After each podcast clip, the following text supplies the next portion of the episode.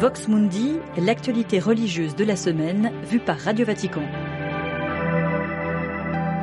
Bonsoir à toutes et à tous, bienvenue dans ce nouveau numéro de Vox Mundi. Alexandra Sirgan pour vous accompagner ce soir.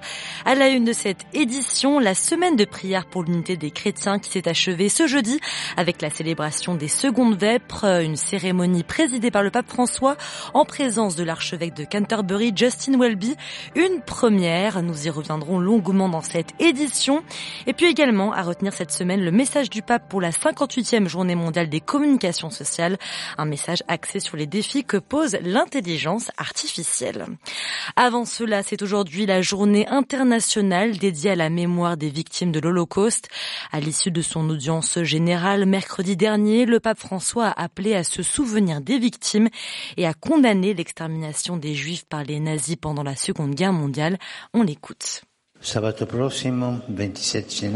Samedi 27 janvier, nous célébrons la journée internationale de commémoration des victimes de l'Holocauste. Je rappelle et je condamne cette horrible extermination de personnes juives et de religions différentes au cours de la première moitié du siècle dernier.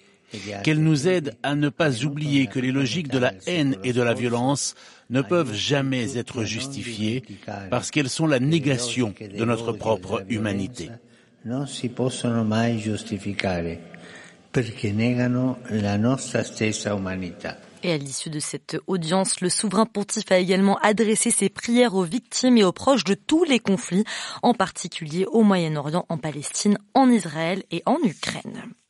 Le pape euh, a clôturé jeudi soir la 57e semaine de prière pour l'unité des chrétiens.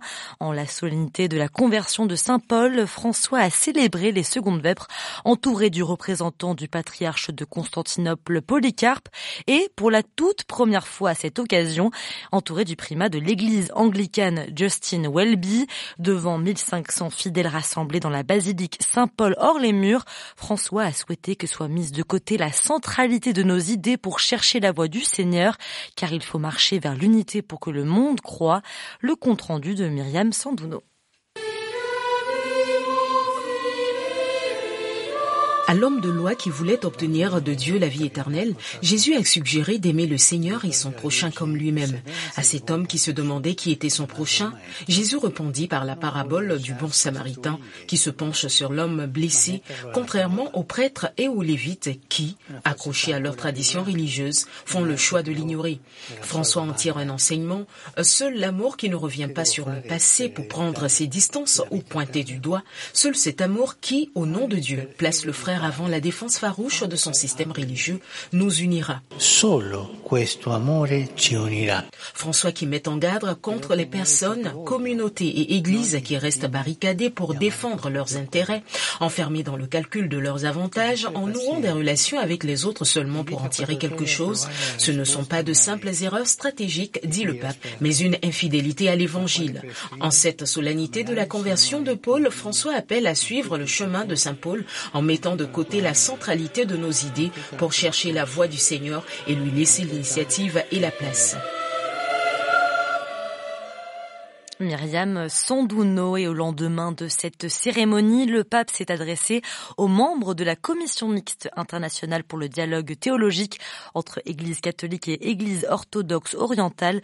Le souverain pontife en a profité pour leur rappeler combien l'harmonie écuménique est l'œuvre de l'Esprit Saint.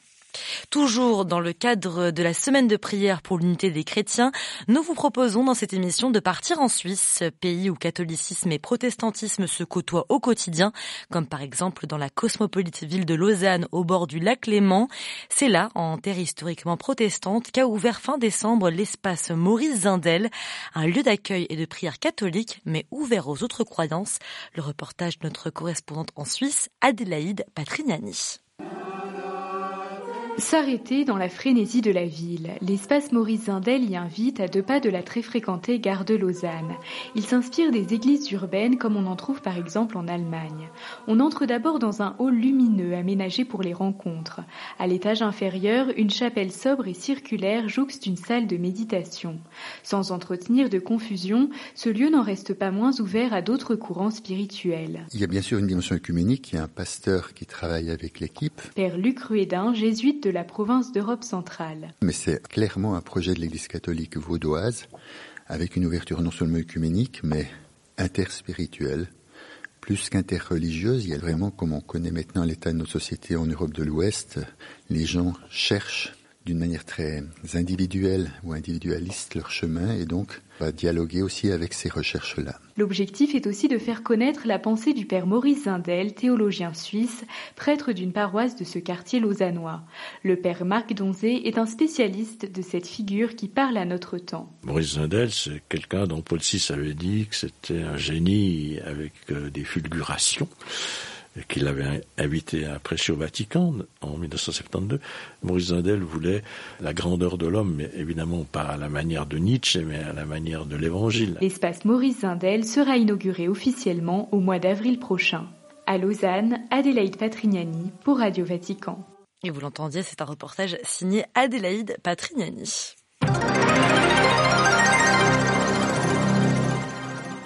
Également à retenir cette semaine la célébration mercredi de la Saint-François de Sales, patron des journalistes et des communicants. Pour la 58e journée mondiale des communications sociales, François a exprimé dans un message son inquiétude face à l'utilisation de l'intelligence artificielle. Pour en parler avec nous ce soir, Jean-Benoît Harel, bonsoir. Bonsoir Alexandra. Alors dans ce message, Jean-Benoît, François exhorte à conjuguer l'intelligence artificielle et la sagesse du cœur.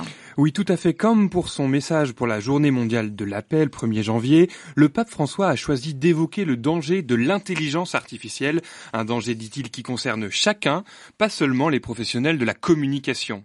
Cette forme d'intelligence dont le fonctionnement et les potentialités sont inconnus de la plupart suscite une perplexité qui oscille entre enthousiasme et désorientation et confronte inévitablement à la question fondamentale selon le pape François, Comment rester pleinement humain dans cette époque qui risque d'être riche en technique et pauvre en humanité pour le Saint-Père, la réflexion doit partir du cœur de l'homme, le siège de la liberté, mais aussi le siège de la rencontre avec Dieu, une sagesse du cœur inaccessible aux machines, explique-t-il.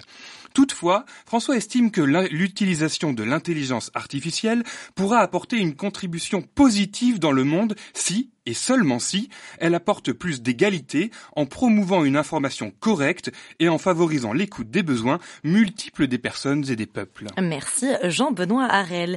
Le pape François a reçu aujourd'hui 170 participants à la conférence générale de l'ordre de Malte.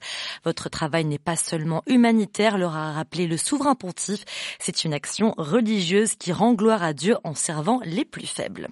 Dans le reste de l'actualité religieuse de cette semaine, une nouvelle importante concernant l'Église en Chine, la consécration d'un nouvel évêque à Zhengzhou dans la province, du Henan, au centre du pays. Il s'agit du père Wang Yuesheng, 57 ans. Il avait été désigné par le pape le 16 décembre dernier, mais la, mais la publication de sa nomination, pardon, par le Saint-Siège est intervenue le jour de sa consécration, jeudi 25 janvier, déroulé dans le cadre de l'accord provisoire conclu en 2018 entre le Saint-Siège et la République populaire de Chine et renouvelé jusqu'ici. Également ailleurs dans le monde, au Pérou, l'Église en appelle au sens combatif des Péruviens pour sortir de l'impasse à l'issue de leur 126e assemblée plénière. Les évêques exhortent dans une lettre les gouvernants qui ont perdu toute légitimité aux yeux du peuple à prendre leurs responsabilités. Et puis une bonne nouvelle pour finir cette édition, on vous en parlait dans notre émission la semaine dernière, l'enlèvement de six religieuses à Port-au-Prince en Haïti. Les religieuses de la congrégation des Sœurs de Sainte-Anne ont finalement été libérées dans la soirée du mercredi 24 janvier après l'organisation d'une journée de prière le jour même. Le tout est à retrouver sur notre site internet vaticannews.va.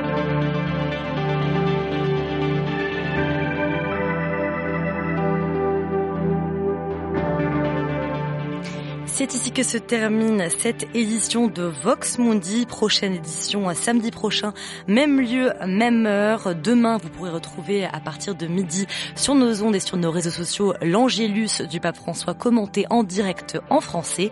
Et puis en attendant, excellente soirée à vous et bon week-end aussi.